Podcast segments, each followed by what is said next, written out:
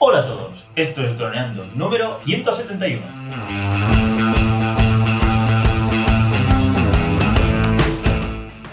Bienvenidos a este lunes 24 de junio al podcast de temática dron, en el que aprenderás a ganar dinero con tu dron. En el programa de hoy vamos a hablar sobre qué son los codecs. Pero antes recuerda que nos puedes contactar por Facebook, YouTube y vía web en droneando.info. Como siempre, estamos Gaetano Solano, especialista en drones, y yo, Dani Bra, especialista en web y en proyectos digitales. Hola, Calle, ¿qué tal? ¿Cómo vas? Hola amigos, muy bien, muy contento. ¿Y tú qué tal? Pues nada, esperando a ver qué nos comenta respecto a los códecs, porque es un tema que nos puede servir para muchas cosas, no es únicamente a un tema relacionado con drones, es relacionado con vídeo y nos puede servir para infinidad de cosas relacionadas con el mundo digital. Pues así es, afecta a los drones, porque nos afecta un montón, pero es algo más que tiene que ver con el mundo del vídeo y de la grabación de imágenes que con el mundo de los drones. Y básicamente lo traemos un poco al canal porque hay- cada vez hay más dudas en nuestra sección de comentarios al respecto, porque muchas veces nos, nos centramos en que la calidad de imagen del dron es eh, si graba 4K o no graba 4K, cuando hay muchos más factores que influyen en que tenga más calidad de imagen o menos. Eh, lo hemos dicho muchas veces, una puede ser el sensor, por ejemplo, cuanto más grande sea el sensor, más calidad va a haber, independientemente de si es 4K o 1080.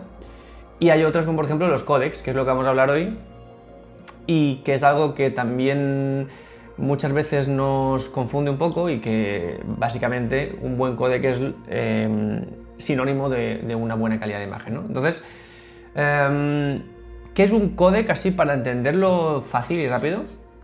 Creo que la mejor manera de explicarlo es que un codec es como un contenedor, como una caja en la que ponemos nuestras imágenes, ya, ya sea bien saliendo de una cámara, eh, la cámara digamos que te entrega una caja con las imágenes. Y esa caja pues puede tener más compresión o menos, es decir, que las imágenes ocupen menos espacio, con menos información, claro, o que ocupen más espacio con más, con más información. Básicamente un codec sería eso, pero no solo en vídeo, incluso en otros aspectos, en otros ámbitos un codec es ese estilo, ¿no? Sí, por ejemplo en imágenes o en, cualquier otro tipo de, archivo digital, eh, al final es la forma de comprimir la información. Por ejemplo, en un JPG, ¿no? A diferencia de un PNG, la diferencia es que un JPG guarda cada píxel la posición de ese color, el RGB, el rojo, verde y azul, ¿no? Entonces guarda de cada, sí, imaginemos que tenemos una imagen de 1000 por 1000 píxeles, pues en un JPG guarda en cada posición eh, esos tres números, de 0 a 256. Por ejemplo, en un- PNG no se hace así, se hace con fórmulas matemáticas, por eso ocupa muchísimo menos un PNG comparado con un JPG. Y bueno, la misma idea se hace con, con vídeo. Creo que el vídeo, el problema que tiene que de normal son todo P- eh, JPG, porque difícilmente vas a hacer un vídeo que solo tenga colores planos, Ya. que se puede hacer con matemáticas, o con fórmulas matemáticas. Luego, eso es muy interesante. Y, El gran Mira. hándicap del vídeo es que tiene mucha información. No es una foto o solo una foto, es mucha información. Entonces, em, la compresión que se haga de esa información es importante porque es muy sencillo. Si yo comprimo mucho un archivo, ocupará poco, tendrá menos información. Y entonces, luego en postproducción, es decir, eh, editando la imagen, podré hacerle pocas cosas porque eso tiene la información justilla. Ahora bien, si se ha comprimido muy poco, es decir, tiene mucha información, cuando yo vaya a editar, pues podré hacerle muchas más cosas que algo que no está editado. Y, y lo más sencillo de entenderlo es un poco en fotografía, JPG por un lado, RAW por otro. JPG ya está bastante comprimido y te deja editarlo con una limitación y RAW está no comprimido y puedes editar un montón, puedes estirar un montón la imagen. Pues lo que vamos a ver eh, hoy es un poco eso, pero aplicado a vídeo. Y, sí que dejar claro que no tiene nada que ver, como ya hemos dicho, con el tamaño del cuadro del frame, es decir, que sea 1080, 4K, eso es aparte. O sea, una cosa es los códecs y otra es el tamaño del frame, que también es importante, pero para, son cosas complementarias, no, no es lo mismo. Entonces, eh, es, está relacionado con la información que se contiene por segundo. Muchas veces en los últimos DJI lo estamos viendo, dice 4K a 100 megabytes por segundo. ¿Por qué ponen eso? Porque es importante, porque otras cámaras tienen 4K, pero a lo mejor no, transmiten tanta información por segundo, que es lo que hace que la imagen tenga tanta calidad. Entonces, va más por ahí que por el hecho de que sea 4K o 1080. Entonces, bueno, Em, vamos a hablar un poco de códex, así que nos puedan sonar más o menos eh, para entendernos un poco. Vamos a hablar un poco de los que tienen poca o ninguna compresión, es decir, que son muy pesados. El jefe de todos ellos es el RAW, que es crudo, o sea, debería decirse RAW, así me pronuncia, pero bueno, la gente dice RAW. Y es básicamente sin comprimir toda la información para que tú luego la, la utilices. Hay otro que tiene un poco de compresión, pero muy poco, que es ProRes. Y luego hay una serie de códigos que se llaman Targa, TIFF, etc., que son más para poder trabajar, eh, digamos, enviar archivos de un programa de edición a otro, que se hacen, que ocupan un montón, Targa, TIFF, son casi que respetan toda la calidad del, archivo, pero bueno, esos son más desconocidos, tampoco los vamos a hablar mucho. Entonces, esta clase de códex eh, se utilizan para poder procesar imágenes después en, edición de, vídeo.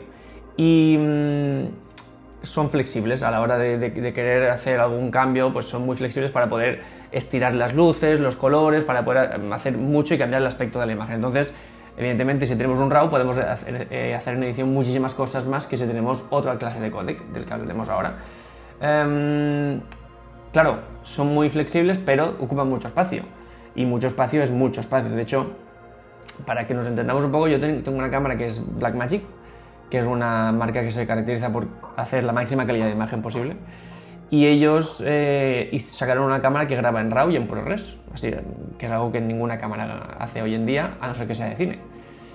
Y esta cámara, bueno, pues em, grabando a RAW a 1080, que si fuera 4K aún sería más, pero bueno, es 1080, con una tarjeta de 64, 60, 64 GB puedo grabar 8 minutos. A los 8 minutos la tarjeta se llena.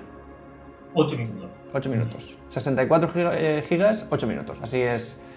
Eh, así son los archivos, ¿vale? Entonces, y si es en ProRes, 15 minutos, que tampoco es que sea mucho más. Entonces, ¿Y cuántos fotogramas grabas? ¿Con 30? ¿no? A 30. No, no, si fuera 60 aún sería peor. o sea, es a, 30 fotogramas, claro. Pues imaginaos, cada JPG que lleva eso dentro ocupará 15, 15 megas o así. No, es que lo, lo, que lleva el RAW son. Cada, cada frame es una foto en RAW. Claro, claro, claro. Mm. Entonces. No, ocupan un poquito menos, porque claro, es que son en cada segundo 30. 30 Ocupan entre 2 megas y 5 megas cada frame. Y claro, pues es mucha, muchísima información, pero muchísima.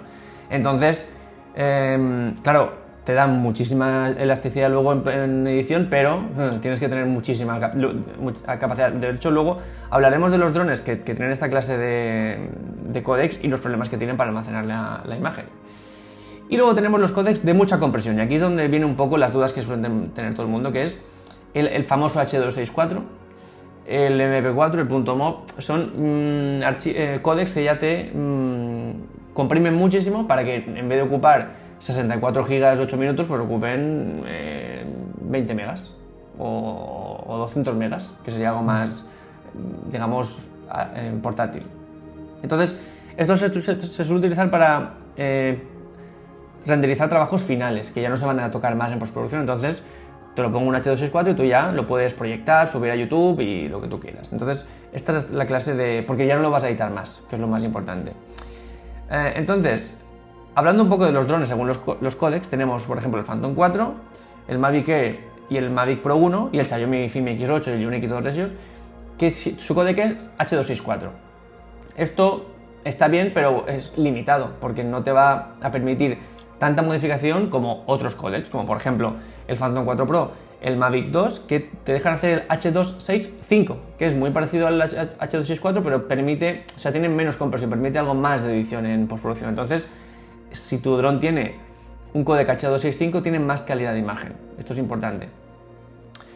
Eh, y luego hay, por ejemplo, está el Inspire, que el Inspire tiene el, el H265 y el H264 también lo tiene, que de hecho lo llama el Quick Workflow, es decir, si quieres trabajar rápido, eh, cógete el H264 o H265, pero luego tiene RAW, o sea, trabaja en RAW y trabaja en Apple ProRes a 6K además. Entonces, em, es un dron pues, que evidentemente tiene una calidad de imagen espectacular, más allá de que tiene un rango dinámico increíble y de todo lo que ya sabemos, pues también tiene esto. Y entonces, si trabajas en Quick Workflow, puedes almacenar tu trabajo en una SD, pero si trabajas en RAW, en lo que ellos llaman el cinema DNG, no puedes, eso no lo admite una SD de tanta capacidad que es por segundo, y entonces tienes que tener un, lo que ellos llaman un DJI Cinema SSD, que es un disco sólido mm, que, te- que tienes que llevar encima del dron para poder almace- almacenar esa cantidad de, imagen, de información por segundo.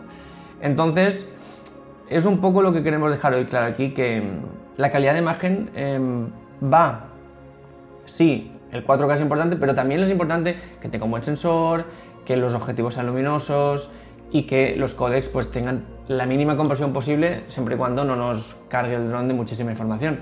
Em, así que bueno, pues un poco poner eso encima de la mesa para que comentéis, para que, lo, para que nos di- discutáis aquí lo que haga falta y, sobre todo, bueno, pues que, algunas dudas queden más resueltas. Porque al final esto nos permitirá poder hacer, bueno, aparte de organizarnos mejor las tarjetas, porque si utilizamos un código u otro ahorraremos mucho espacio, pero aparte eh, definir desde el principio qué calidad eh, vamos a utilizar en nuestro proyecto, Mm. porque si queremos eh, pues, hacer un producto o un vídeo que tenga una calidad menor, pues podremos elegir entre un, entre un codec u otro. Y si Claro. vamos a hacer para, para YouTube, no, pero porque tiene hasta cuatro más, pero para Facebook o para Instagram, puede que no haga falta hacer un Pro y un codec que almacena al 100% la, la, información sin comprimir. Ya. pues, Eso es muy importante para poder trabajar bien y sobre todo pues, ahorrar tiempo y dinero. Porque si tenemos que tener una, una memory, una SSD o una SD de 256 GB o de 512, porque ahora cuál es el máximo? Creo que ya hay de 1024 como de un terabyte, SD de puede ser. Lo que pasa es que las del Inspire son especiales que ha hecho DJI, que no sé hasta dónde llegan. Para poner un, un SSD habría que tocar algo, no- no- de primeras no podrías ponerlo seguramente. Un SSD, normal, porque por ejemplo de Samsung ya hay SSDs bastante asequibles. Sí, por ejemplo, que eso se utilizan bastante, sobre todo en las Blackmagic, que son esta- estas cámaras que, que- que graban en, en RAW, pues utilizan muchas veces, le ponen directamente un SSD, en, en lugar de una tarjeta SD, un disco duro sólido eh, para, para poder almacenar toda la información.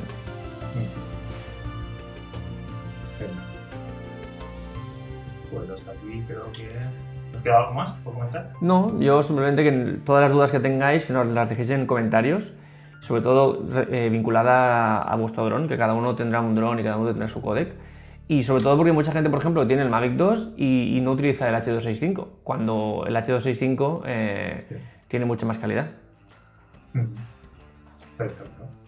Pues creo que es momento de despedirse, ¿no? Venga. Así que creo que te toca a ti, Aitana.